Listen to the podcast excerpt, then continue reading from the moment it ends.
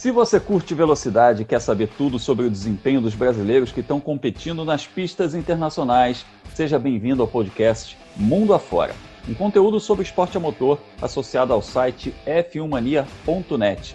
Hoje, vitória brasileira para a gente falar por aqui. Felipe Drogovic ganhou a segunda dele na temporada da Fórmula 2 e ganhou moral. O moleque tá em alta e a gente vai falar muito sobre isso, sobre outros assuntos também eu sou Alexander Grunwald, jornalista especializado em automobilismo, já dando aquele alô nos meus parceiros desse bate-papo, os também jornalistas Leonardo Masson e Felipe Giacomelli. Léo, Drogovic já virou a bola da vez entre os brasileiros rumo à Fórmula 1, né? Pois é, Grum, virou mesmo. Fala, Grum, Felipe, você que está acompanhando a gente. Pois é, vitória com autoridade dele no domingo, um bom resultado também no sábado, uma corrida que ele poderia até ter vencido. Então o Drogovic já vira aí o principal piloto brasileiro em categorias de base, uh, na, pra, buscando a Fórmula 1, né? E pode pintar aí, quem sabe aí, ter um futuro bastante promissor na sequência da carreira dele. A gente torce bastante por esse futuro promissor, lembrando que o Felipe Drogovic não está associado a nenhuma equipe de Fórmula 1, pelo menos por enquanto. Ele é um piloto independente, não está em nenhuma academia, então é importante também ele mostrar esse valor, mostrar essas vitórias, esse desempenho, porque isso é fundamental para o futuro dele. Ô Felipe, enquanto o seu nosso querido Drogovic vai escrevendo, seu xará, Felipe Drogovic vai escrevendo a história dele com vitórias na Europa, do outro lado do Atlântico tem brasileiro que já tem o um nome na história das 500 milhas de Indianápolis, mas em 2020 pode selar uma marca ainda mais impressionante. Oi Grum, oi Léo, é isso aí. A gente não está no mês de maio, mas vai ter 500 milhas de Indianápolis e 500 milhas de Indianápolis é sinônimo de Hélio Castro Neves em busca de escalar mais uma vez o alambrado uma quarta vitória que colocar ele como um recordista da corrida. Lembrando também que o Tony Canaan, né, vai participar dessa prova, o outro brasileiro no grid, e tem um cara chamado Fernando, não sei se vocês conhecem, veio de, uma campeonato, do campeonato aí de endurance, que também pode ser um páreo duro para ele. Tal de Fernando Alonso, eu acho, né? Um rapaz que ganhou aí duas vezes Mônaco, bicampeão de Fórmula 1, ganhou duas vezes as 24 horas de Le Mans. É um currículo mais ou menos, né? Beleza. Não é um cara que veio do Dakar? É, também, também. Acelerou no Dakar. Olha que cara versátil, rapaz, tá vendo? Pois é. Vai ter Fernando Alonso, mais um adversário dos brasileiros nessa edição das 500 milhas de Indianápolis, que serão disputadas agora em agosto. É isso aí, então chega mais, porque a partir de agora vamos acelerar Europa, América, mundo todo, vamos acelerar mundo afora.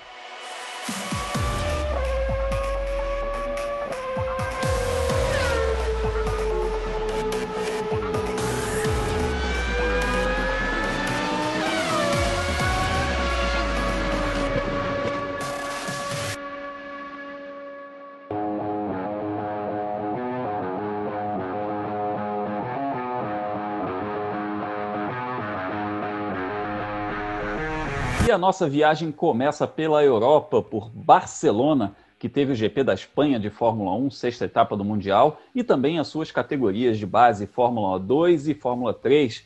Se a corrida da Fórmula 1 não foi lá, essas coisas, foi um pouco sonolento até, não se pode dizer o mesmo da Fórmula 2 e da Fórmula 3, que são categorias que continuam fazendo corridas sensacionais e nós tivemos duas ótimas corridas da Fórmula 2 que para nós inclusive teve aquele gosto agridoce para os brasileiros, porque na, na corrida de sábado, o Felipe Drogovic estava com uma estratégia boa e estava com um desempenho sensacional e com muitas chances de vitória, chances reais de vitória, e a equipe cometeu um erro que, que custou essa vitória, custou o pódio, ele chegou só em sétimo lugar.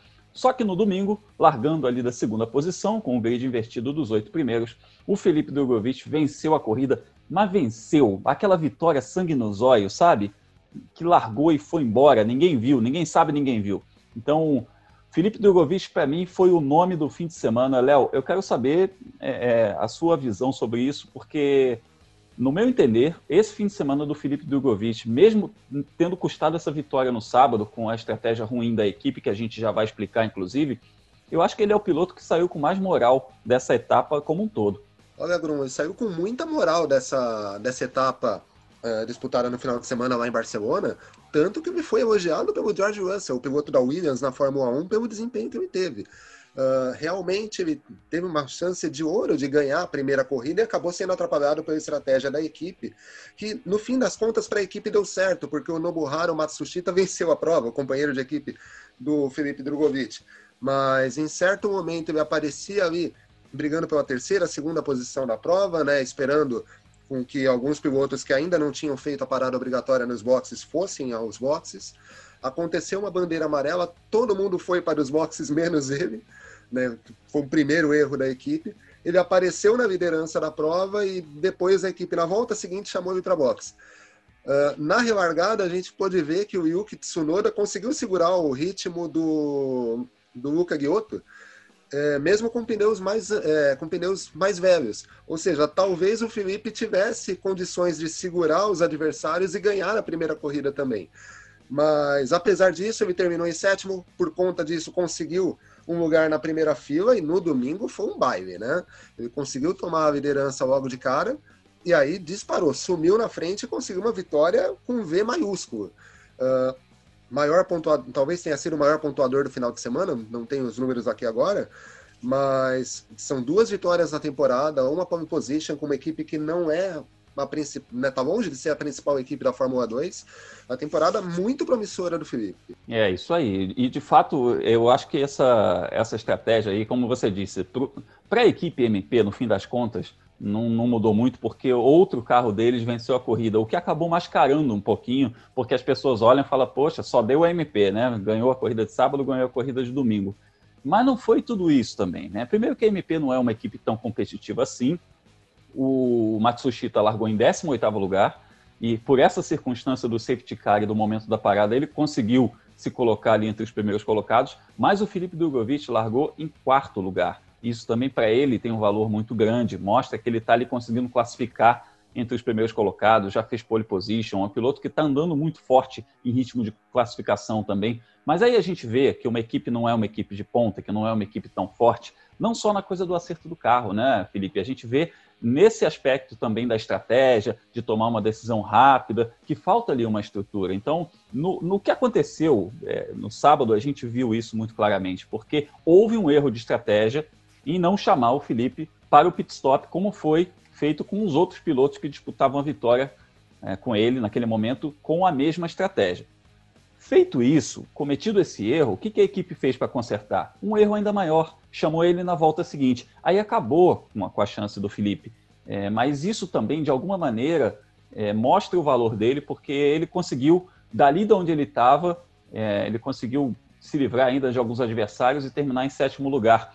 É, você, você enxerga aí que o Felipe já está caminhando para um outro patamar dentro da, da Fórmula 2? Bruno, eu só vou discordar de você que o erro da MP foi na hora que eles não chamaram o Drogovic. Para mim, o, esse momento é muito fácil a gente falar que foi errado porque a gente viu o que aconteceu. Mas pensa o contrário. O Drogovic era o único piloto da pista que tinha os pneus duros né, na parte final da prova rendendo muito bem. Se só para ele, para ele e o Willot, e todo mundo e todo mundo continua na pista, ele volta tipo em 18º e aí tem que escalar o pelotão inteiro. Então, quando a equipe, a equipe não chamou ele para os boxes, foi aquela dúvida: o, a gente chama, não chama e tem o Matsushita, o que, que faz? Eu considero que uma equipe de ponta teria isso resolvido, saberia o que fazer. Uma equipe como a MP ficou na dúvida. Mas o, a segunda decisão de tirar ele da liderança da corrida com pneus razoavelmente bons, não fosse com pneus para ganhar a corrida, sabe? Mas perder posição de pista em um lugar que é difícil de ultrapassar como Barcelona, essa decisão não faria, não fez sentido. Já que você errou a primeira vez, você ou você optou pela estratégia mais fraca, é, era melhor encarar a, o objetivo de deixar o Drogovic com ar limpo na, na, na, relargada e tentar defender por ele mesmo as posições e ver em que posição fosse chegar. Entendo que eles ficaram um pouco com medo de do Drogovic ser engolido na largada, sabe? Todo mundo com pneu novo, aí passa todo mundo para ele, ele cai lá para décimo primeiro, não pontua em nada mas perder posição de pista é uma, é uma justificativa muito difícil, assim, de engolir o que, que eles fizeram nessa segunda parte da estratégia. Quando você falar que ele é o brasileiro que vai se encaminhando para a Fórmula 1 e está nesse segundo patamar, é com certeza. A gente pega o nível do, dos outros novatos da Fórmula 2, ele está na frente, por exemplo, do Marcos Armstrong. Marcos Armstrong, que é da academia da Ferrari e foi o piloto que assumiu o carro, que foi o do Nick De Vries na temporada passada, né? O Nick De Vries foi campeão da Fórmula 2. Ele tá lá atrás na tabela. Ele abandonou rodando sozinho na primeira volta. Você olha o Dan Tickton, que é um piloto que estava nas portas da Fórmula 1 até ter o problema interno no Red Bull Junior Team, também não está andando bem. Consegue bons resultados na corrida do grid invertido, mas quando é a primeira prova do fim de semana, ele está se classificando mal. Ele consegue, claro, a equipe dança, a equipe que estava com o Sérgio Sete Câmara no ano passado, a gente sabe que é uma equipe muito boa, eles conseguem salvar os resultados no fim de semana. Mas a gente está falando de pilotos que eram super badalados, que estão com equipamentos de ponta, e não estão rendendo o que o Drogovic está rendendo nesse ano. É verdade, é verdade. Isso aí é uma comparação, até a gente pode falar assim, ah, ele é estreante, mas tem muito estreante esse ano. Na metade do grid está estreando também, então é, a gente tem, os, o, por exemplo, o segundo, o terceiro, o quarto do campeonato são estreantes, então não chega a ser um parâmetro. Mas isso que você mencionou, de fato, pilotos muito mais badalados e ele está andando na frente. E ele é um piloto que nem era tão cotado assim no começo da temporada. É, você mencionou essa coisa de discordar a respeito da estratégia, mas eu vou te dizer, Felipe, que eu concordo até com você. É, Alexander Grunwald, estrategista da equipe MP naquele momento, vamos botar essa hipótese aí. O que, que eu faria? Eu deixaria ele na pista, era a minha opção. Eu faria isso. Agora, a equipe vê tudo lá, né? Eles têm todas as análises, sei lá o que, que eles pensaram no momento, eles podem ter feito é, exatamente isso que você avaliou aí para chamá-lo. O problema é que na hora que ele estava na pista e deveria ser chamado, eles têm um acordo interno que a preferência é chamar quem está na frente, chamar quem está em melhor posição. E por uma circunstância, quem estava na melhor posição, por não ter parado ainda, era o companheiro de equipe dele que foi chamado. E isso aí acabou arruinando essa estratégia. Feito isso, aí sim, aí é uma outra questão que a gente tem que mensurar de falar assim, olha, gente, não deu, não deu, não deu, não vamos fazer. Chamar ele na volta seguinte foi um negócio que, que para mim, foi a não estratégia. Existia aí a estratégia A, a estratégia B, e essa que eles adotaram foram a não estratégia. Fizeram um negócio terrível que custou muitos pontos para ele. E só para a gente ter uma ideia, o Felipe está com 67 pontos no campeonato, que é uma diferença de 54 para o líder, que é o Kylon Wilot. Mas se a gente pegar o Christian Lundgaard, que é o terceiro colocado no campeonato, essa diferença é de 20 pontos. Ou seja, é menos que uma vitória. O Felipe Drogovic poderia tranquilamente estar agora ali entre os três ou quatro primeiros do campeonato e está em oitavo. É por aí que a gente tem que observar o tamanho do erro da equipe MP. Vamos então ouvir o Felipe Drogovic sobre esse fim de semana em Barcelona com a Fórmula 2. Fala, Felipe. Bom, o final de semana foi muito bom em geral, é, desde a da classificação. É, a gente teve um bom quarto lugar e na primeira corrida o ritmo era muito bom. Foi, foi até segundo lugar, a gente parou no pit stop mais tarde do que os outros para fazer os segundos tint de, com os pneus mais duros, mais, com que eles fossem mais curtos, né? E e deu certo. É, eu tinha uma certa vantagem em comparação com os outros por causa disso. Então fui até segundo lugar, passei o segundo lugar e é, o problema foi que deram o safety car na hora errada e, e todos os outros que estavam na, na, outra estratégia conseguiram parar sem perder nenhum tempo e, e colocar o pneu macio bem mais novo que o nosso. E até quem estava nas outras equipes também. O problema é que meu companheiro de equipe que estava nessa estratégia estava na minha frente, então eles não conseguiram fazer isso comigo. E depois, por causa disso, eu cheguei em sétimo, larguei de sétimo e, e larguei de segundo com grid invertido dos oito primeiros e consegui uma ótima largada. Depois disso, o ritmo do carro era o mesmo de ontem, era muito bom, então é, dá para ver o passo para frente que a gente deu aí. É isso aí. E vamos para a próxima. Vamos para a próxima que tem Bélgica chegando aí, Felipe Drogovic tem muito a mostrar ainda, muito trabalho pela frente, a gente sabe, né? Uma Fórmula 1 não é simples. E a gente tem também que falar sobre os demais brasileiros que estão aí na Fórmula 2 e na Fórmula 3. Lembrando que a gente teve Pedro Piquet nos pontos, enfim, com, uma, com um desempenho mais condizente do que aquilo que a gente conhece do Pedro Piquet. Ele vinha com problemas na, na, nas etapas anteriores, ele não estava pontuando o carro da Charus parecia perder rendimento da metade para frente da corrida, e enfim o Pedro Piquet pontuou, fez um bom sétimo lugar. Léo, estava na hora, né, de chegar esse resultado do Pedrinho. Ah, tava na hora, Bruno, tava na hora. Uh, a gente sabe da capacidade do Pedro, né? Ele já demonstrou isso em diversas categorias, inclusive na última temporada da Fórmula 3 Internacional. E acabou que não vinha, ele não vinha conseguindo né, ter o melhor ritmo com o carro da Charus. Nesse final de semana funcionou, ele conseguiu se classificar um pouquinho melhor. Uh, na pista, ele terminou nos pontos na primeira corrida, depois ele acabou tendo uma punição de 5 segundos que o derrubou para 14 mas ele teve um bom desempenho na segunda prova também. Uh, aos poucos ele vai pegando mais a mão desse carro da Fórmula 2, a equipe talvez comece a entender melhor a forma dele trabalhar, e eu creio, né, pelo menos quero acreditar, que essa parte final do campeonato, essa segunda metade do campeonato, ele tem um pouco mais de facilidade para chegar nessa zona de pontos.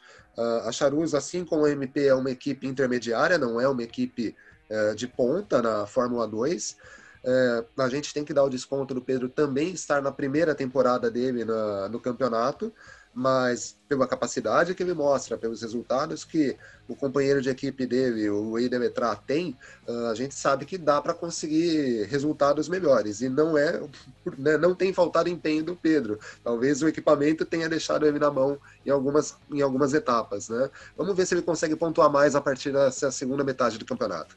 É verdade, bem observado a comparação com o companheiro de equipe dele, que chegou a fazer pódio, inclusive. Isso mostra também o potencial da equipe e o potencial que o Pedro mostrou também nos testes de pré-temporada. A gente viu ele andando muito forte. Ele ficou entre os primeiros colocados no começo do ano no teste de pré-temporada. Então a gente espera que o Pedro retome esse desempenho, porque é muito importante também para a gente ter mais um brasileiro andando forte. Na Fórmula 2, a gente ainda tem o Guilherme Samaia, que ainda não conseguiu se encontrar com, o equipamento, ele está sofrendo muito com os pneus, é uma adaptação que está sendo muito difícil para ele. Lembrando que o Samaia vem de um ano e quatro meses sem pilotar nada, ele ficou parado quase um ano e meio, então, e deu um passo também de Fórmula 3 para Fórmula 2, que foi, foi muito grande, ele ainda não conseguiu se acostumar com esses pneus, ele está focado nesse momento em completar as corridas, ganhar a quilometragem para ele poder ter um pouco mais de know-how a respeito desse carro. E na Fórmula 3 a gente também teve ponto de brasileiro, né, Felipe? Teve, Grum. Nossa, a gente gravou tantas vezes aqui falando que os brasileiros estavam batendo na trave, punição que tirou dos pontos, mas agora finalmente parece que eles estão tendo um pouco mais de consistência nos resultados, né? O Enzo Fittipaldi foi oitavo colocado na corrida 2 do fim de semana, que conta com o grid divertido, que esse ano passou a distribuir um pouco mais de pontos. Ele conseguiu somar ali o chegar ao 7 e o Igor Fraga, mais uma vez, teve problemas, chegou só em 18 nessa segunda corrida e não pontuou. Bruns, o que está faltando para eles, eu acho que é acertar um pouco mais a mão no sábado, né? Tipo, não depende, claro, só deles, o equipamento também tem que dar conta, não pode quebrar. Mas largando lá no fim do grid é muito complicado, você tem que passar muitos carros. E eles estão mostrando bom, bom ritmo de prova, né? Eles largam ali, talvez, para lá do 15, no caso do Igor Fraga, ainda mais atrás, pela limitação do equipamento, e a gente vê que tem, eles têm ganhado posição constantemente, né? O Enzo Fittipaldi tem mostrado que ele é um piloto que consegue fazer boas ultrapassagens, teve aquela na Hungria que foi muito bonita, e nesse fim de semana, de novo, ele conseguiu ganhar posições rapidamente. Acho que precisa acertar a mão no sábado, sendo um grid de 30 carros, é fundamental largar na parte de cima do grid, para pensar depois também é ser beneficiado pela regra do grid invertido, né? Terminar ali sétimo, oitavo e fazer igual o Felipe Drogovic está fazendo na Fórmula 2, de, de aproveitar esses resultados para transformar depois em pódios, ou quem sabe, né, vitórias, acho que é isso que eles mais querem. Isso aí, eu tenho analisado aí, eu tenho olhado os resultados e eu vejo o Enzo Fittipaldi aparecendo.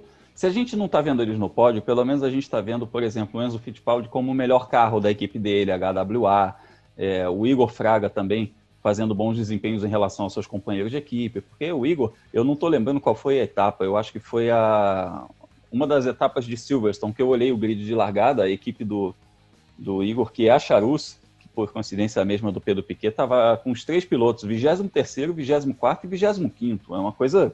Né, não, é, não é uma questão a respeito do piloto especificamente. A gente está vendo que a equipe não, não se acertou. E é bom a gente ver que em relação aos companheiros de equipe, que, que são um parâmetro natural no automobilismo como um todo, eles estão se sobressaindo. Então, beleza. De Barcelona. Oi. Uma coisa. Diga. É, o Grum, quando você fala da Charus, no caso da Fórmula 3, a gente também lembra que eles são três novatos, né? Acho que é a única equipe que está com três pilotos que não tem muita experiência na categoria. E, claro, não é uma equipe de ponta em que você tem uma equipe de engenheiro tão forte assim que consegue compensar essa, essa inexperiência. Mas em, agora no fim de semana em Barcelona, o, a equipe foi tão bem no treino livre, né? O, um dos companheiros do Igor Fraga liderou, o Igor Fraga terminou entre os cinco primeiros e depois, ó, desandou totalmente o fim de semana. Pois é, né? Pois é. A gente tem que levar em consideração também que essa categoria escola, ela é escola também para quem está fora da pista. Engenheiros, mecânicos, a gente percebe muito isso pelos pitstops da Fórmula 2, né? Quando tem pitstop, eu sempre levanto do, do, do sofá, eu já olho com um pouco mais de atenção, porque a gente sabe que pode uma porca pode soltar ali, uma roda que não encaixou direito. A gente percebe isso muito na Fórmula 2 também, que o pessoal também está se graduando. Então é isso. De Barcelona, seguimos a nossa viagem ainda pela Europa.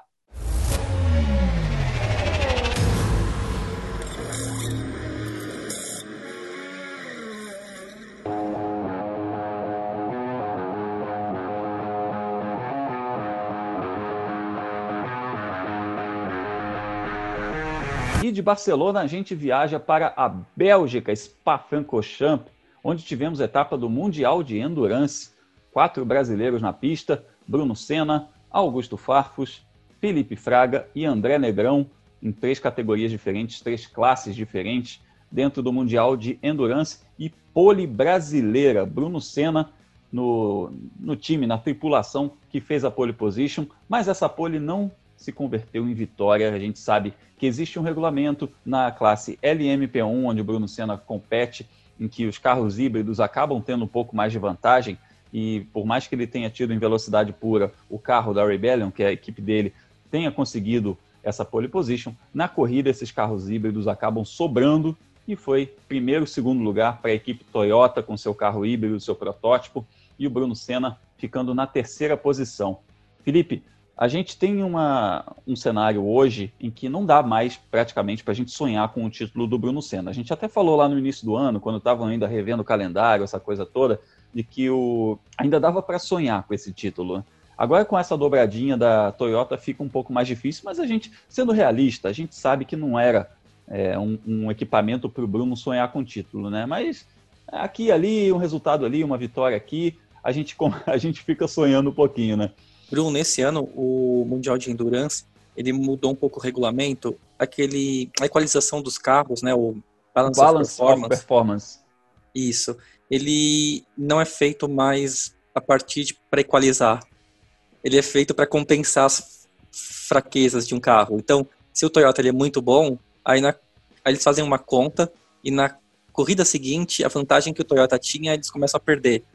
E aí, nisso, o Rebellion, e enfim, se tivesse outros carros na LMP1 de maneira consistente, eles andam melhor, né? Porque o Toyota está sendo freado. E aí, se o Rebellion ganha, aí é o Rebellion que é freado e o Toyota é quem dispara.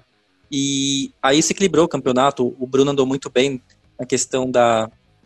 Quando o, o, a diferença entre o Rebellion e o Toyota ficou mais equilibrada, mas tem um detalhe: essa, esse regulamento não vale para o alemã. Então, a, a, já era uma dificuldade de, ó, se a Toyota abandonar em Le Mans, a Rebellion tem uma chance de ser campeã se fizer tudo certinho. E a gente viu nesse fim de semana que, mesmo quando a Rebellion tem alguma vantagem, a Toyota tem um consegue fazer uma corrida melhor, né?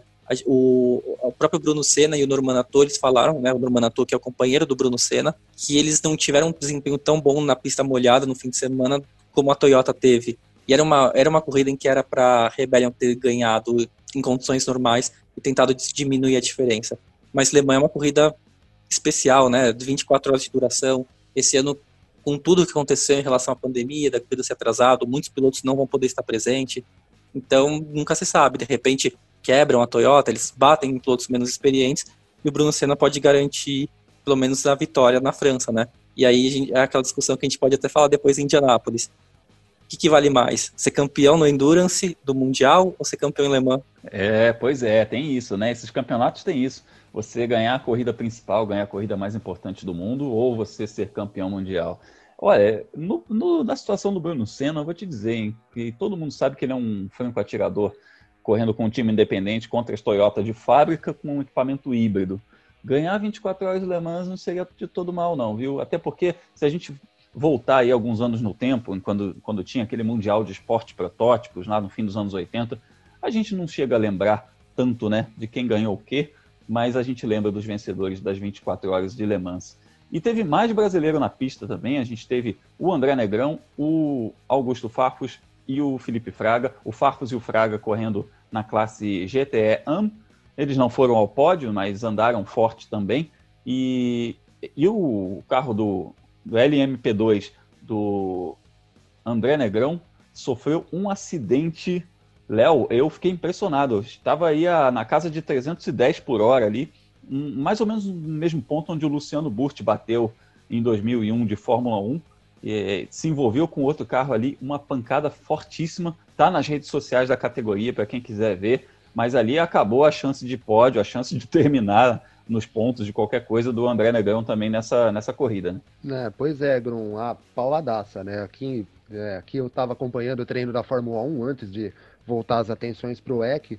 E quando a gente mudou para, né, virou para o EC, foi pesquisar como que estavam os brasileiros na prova, né, eu soube do acidente e fui pesquisar, né, fui olhar o acidente e foi uma senhora pancada, né, um, um, capot, um capotamento forte, né, e que acabou, ainda bem, sem grandes consequências aos pilotos, mas que trouxe uma consequência bastante ruim para o campeonato, para o André Negrão, né, acaba não pontuando numa corrida importante, o campeonato está chegando no final, né? Então qualquer ponto que ele obtivesse era importante, ele zerou uma etapa. Uh, vai ter que correr em Le Mans, Le Mans tem pontuação dobrada, né? Então, para tentar buscar esse prejuízo aí, uma vitória em Le dentro da classe LMP2 para ver se ele, o que, que ele consegue fazer no campeonato. E os dois brasileiros da classe GT uh, tiveram bons desempenhos. O Farfus acabou sendo o piloto mais rápido da tripulação da Aston Martin. Uh, o Paul Adalan acabou é, saindo com o carro para a caixa de brita, demorou um pouquinho o resgate, eles não foram além da nona posição por conta disso, mas o Farfus foi o piloto mais rápido da tripulação do carro dele. E já o Fraga ajudou a equipe dele a terminar numa sexta posição. Não é o melhor, não é o melhor resultado. Ele teve um entreveiro uh, no finalzinho da corrida, nos minutos finais da prova, acabou derrubando a equipe né, para fora do top 5 mas também teve um bom desempenho enquanto ele esteve no carro. Uh, os brasileiros nas classes de GT eles sempre vão muito bem. A gente falou do Marcos Gomes correndo no European Le Mans Series na semana passada, uh, questionável a qualidade do Farfus. O Fraga tem começado agora uma carreira exclusivamente voltada a esse tipo de competição. Para Le Mans, a gente deve ter o Daniel Serra também correndo, tentando terceira vitória dele. Ou seja, os brasileiros vão sempre muito bem nas provas de GT. Isso aí. Agora, das oito etapas do Mundial de Endurance, faltam duas: as 24 horas do Le Mans na França, nos dias 19 e 20 de setembro, e as 8 horas do Bahrein, lá em Sakir, no dia 21 de novembro. E aí conheceremos o campeão da temporada 2019-2020 do Mundial de Endurance. Seguimos com a nossa viagem mundo afora.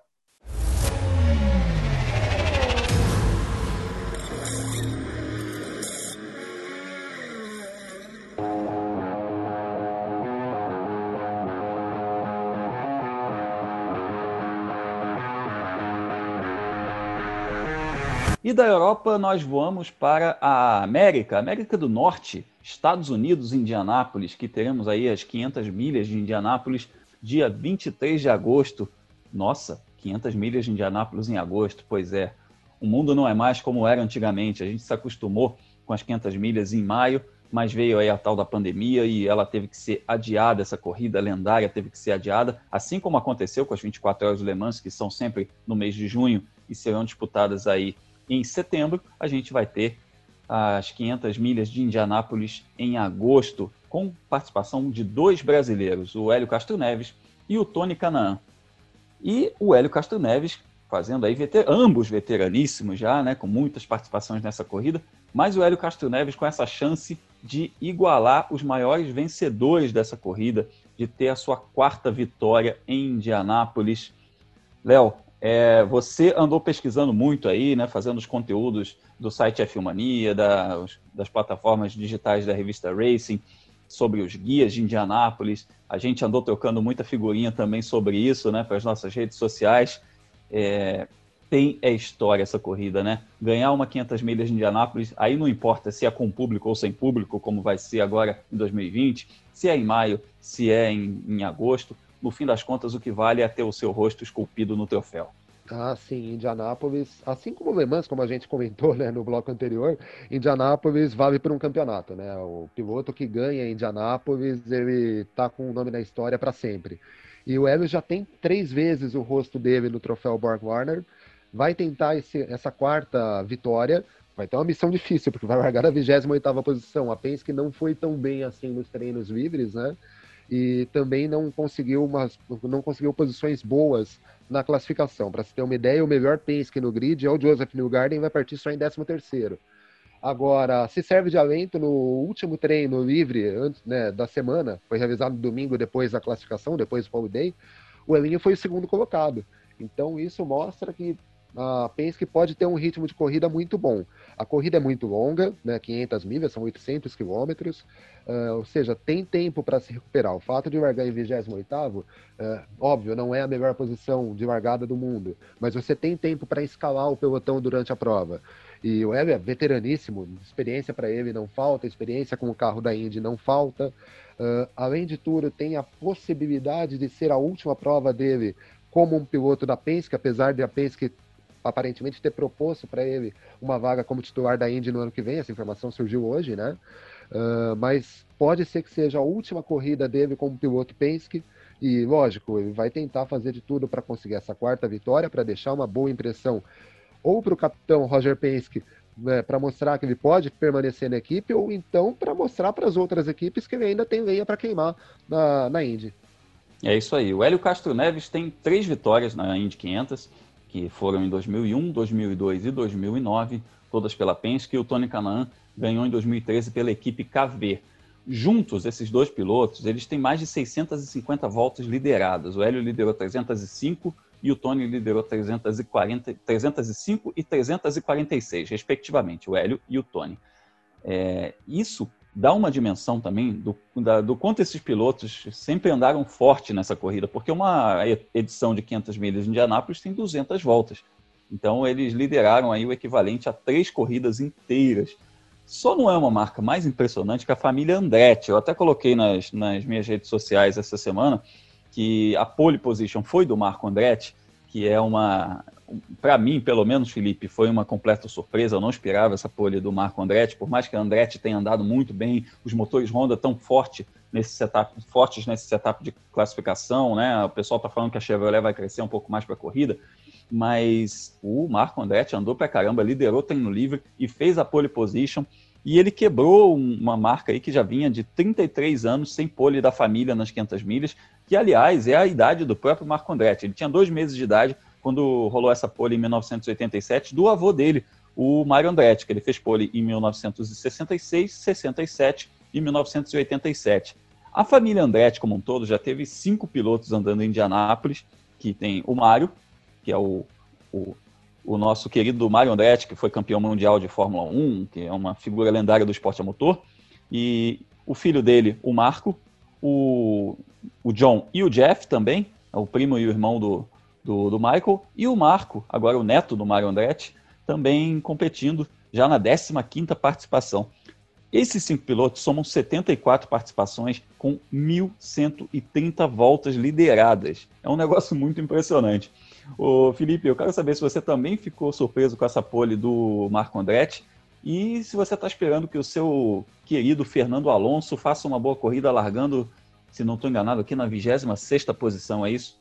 essa temporada do Marco Andretti, a gente, quer dizer, do Marco Andretti, há alguns anos a gente não tem esperado bons resultados dele. Acho que ele tem aquela comparação, né, que a gente costuma fazer com pilotos que têm sobrenomes famosos. Ele teve bons momentos, sim, na Indy, mas esse ano, em particular, ele não veio bem. Em quatro corridas das seis realizadas, ele terminou para baixo de 19. Então, e olha que eu tô falando de um grid que mal tem 25 carros, né? Então, para baixo de 19 é realmente muito atrás. E então a gente ia para Indianápolis e começou a ver o Marco Andretti na frente, foi uma surpresa muito grande. Mas ele é um piloto que anda bem em Indianápolis e a Andretti tem um bom acerto, né? O Will Power deu uma entrevista nessa semana falando que para classificação já era, né? A Penske não tinha chance, a Chevrolet não tinha chance não, mas na corrida as coisas tendem a ficar mais igualadas. E agora a gente tem que ver se o Marco Andretti ele vai conseguir manter essa vantagem, porque vamos voltar ao assunto do Felipe Drogovic, é bom estar tá na frente porque você tem a vantagem do ar limpo, você, tem, você se envolve em menos acidentes. Isso a MP perdeu lá, mas o Marco Andretti vai ter nesse fim de semana a chance de, quem sabe, né, quebrar a maldição da família Andretti e, enfim, conquistar uma vitória, algo que o pai dele nunca conseguiu em Indianápolis. Do Fernando Alonso, até agora ele foi o protagonista do único acidente em Indianápolis. Não é um bom sinal quando você já bate um carro, porque você ou vai para o carro reserva, você tem que reparar o equipamento, e muitas vezes se quebrou componentes que eram importantes, mas o Fernando Alonso ele já mostrou que é um piloto que ele consegue ganhar posições, ele é um piloto super experiente, apesar de na Indy ele ser o mais novato, né, perto de, desses nomes que a gente citou, o Hélio, o Tony, o próprio Marco Andretti, Scott Dixon, claro, em segundo é o favorito absoluto, mas eu acredito que ele tem assim condições de fazer uma boa prova. E aliás, é bom que ele faça uma boa prova, porque essa pode ser a última chance dele em Indianápolis. Ele, ele vai voltar para a Fórmula 1 a partir do ano que vem, e a expectativa é que ele só possa voltar em Indianápolis quando terminar o contrato dele com a Renault, né? Então a gente está falando de 2023. Não sei se em 2023 ele vai ter o mesmo preparo físico, o mesmo ânimo que ele tem hoje. Então é bom já decidir por agora, né? Se ele quer a tríplice coroa, chegou, ao, chegou o momento, é esse domingo que ele, precisa, que ele precisa buscar e conquistar. É isso aí, é um grande estrelado e eu vou te dizer, cara, não, é meio que não dá para não torcer por essa tríplice coroa. É, a gente vê a história sendo escrita, a gente viu o Alonso vencer duas vezes em Le Mans, vencer Mônaco, ser campeão mundial de Fórmula 1, ser campeão mundial de Endurance e até se aventurou no Dakar, como vocês falaram na abertura. É, tudo bem, é uma missão um pouco difícil, não é um time de ponta, está largando na 26 posição, mas seria muito interessante ver o Fernando Alonso ganhando essa corrida. Como seria, evidentemente, muito interessante ver os pilotos brasileiros, pela história de cada um com essa prova, pelo tanto de envolvimento que eles têm com essa corrida. Então, só recapitulando, o Hélio Castro Neves larga na 28 posição, o Tony Canan larga em 23 o Fernando Alonso, que a gente mencionou aqui, larga em 26 ali pertinho do Simão Pagenot, que é o atual vencedor da corrida, que larga em 25º. A gente tem vários vencedores das 500 milhas nesse grid. Hélio Castro Neves, Simão Pagenot, Tony Canaan, Will Power, Takuma Sato, Scott Dixon, Alexander Rossi e Ryan Hunter Hay. A primeira fila é formada aí pelo Marco Andretti, Scott Dixon e Takuma Sato. Primeira fila com dois vencedores de 500 milhas de Indianápolis aí escoltando o Marco Andretti. Lembrando que a primeira fila Lembrando que todas as filas em Indianápolis são de 3 em 3 pilotos, são 33 pilotos disputando essa corrida. Seguimos nossa viagem mundo afora.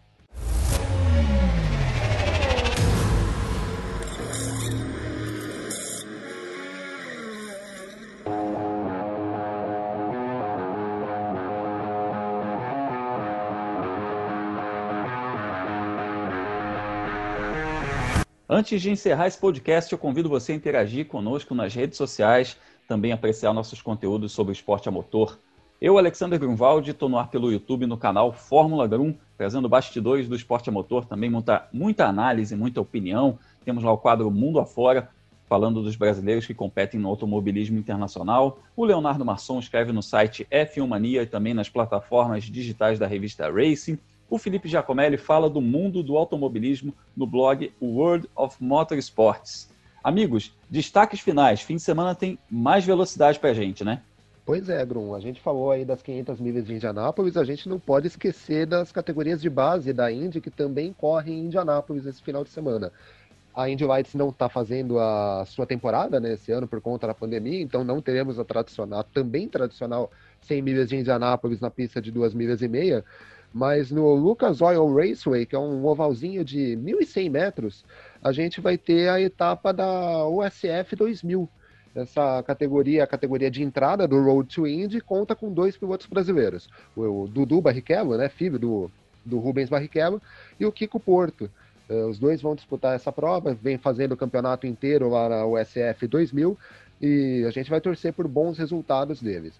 Bom, quem quiser me seguir nas redes sociais, pode seguir, é, pode procurar por Leonardo Marçom tanto no Twitter, quanto no Facebook, quanto no Instagram. E a gente sempre aproveita para pedir que vocês enviem para a gente os recebidos, né? A gente já está na 15 edição e não recebeu nada até agora para postar nas redes. Pois é, né? É a crise, é a crise. São tempos difíceis para os patrocinadores, acontece. a gente vai ter brasileiro aí no Road to Indy, mas também vai ter brasileiro rumo à Fórmula 1 lá na Europa, né, Felipe? O Bruno, o Léo, a gente são uns influenciadores muito ruins, né? Porque a gente tá pedindo Bibo faz o quê? Um ano quase, e chegou data. Mas voltando pro assunto, vai ter mesmo. Meu destaque final é para o Gianluca Petekoff, que vai para a segunda etapa da Fórmula Regional nesse fim de semana.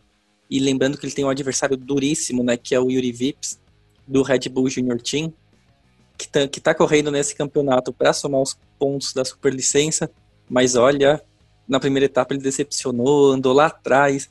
E se depender desse, desse campeonato para conseguir a superlicença, pode ser que o documento não vai vir. Mas a gente falar disso, o que a gente quer ver mesmo é ele e o Petekoff, os dois brigando pelas primeiras colocações, para a gente ver mesmo o brasileiro andando bem contra um adversário muito forte, mostrar que ele tem condição de chegar nas principais categorias do automobilismo mundial, principalmente a Fórmula 1, é claro. E falando nas principais categorias do automobilismo mundial, eu escrevo sobre elas no meu site, né, World of Motorsport, que você pode encontrar por felipejacomelli.com, e nele tem a agenda da velocidade, com os horários, os resultados e onde assistir as corridas do fim de semana.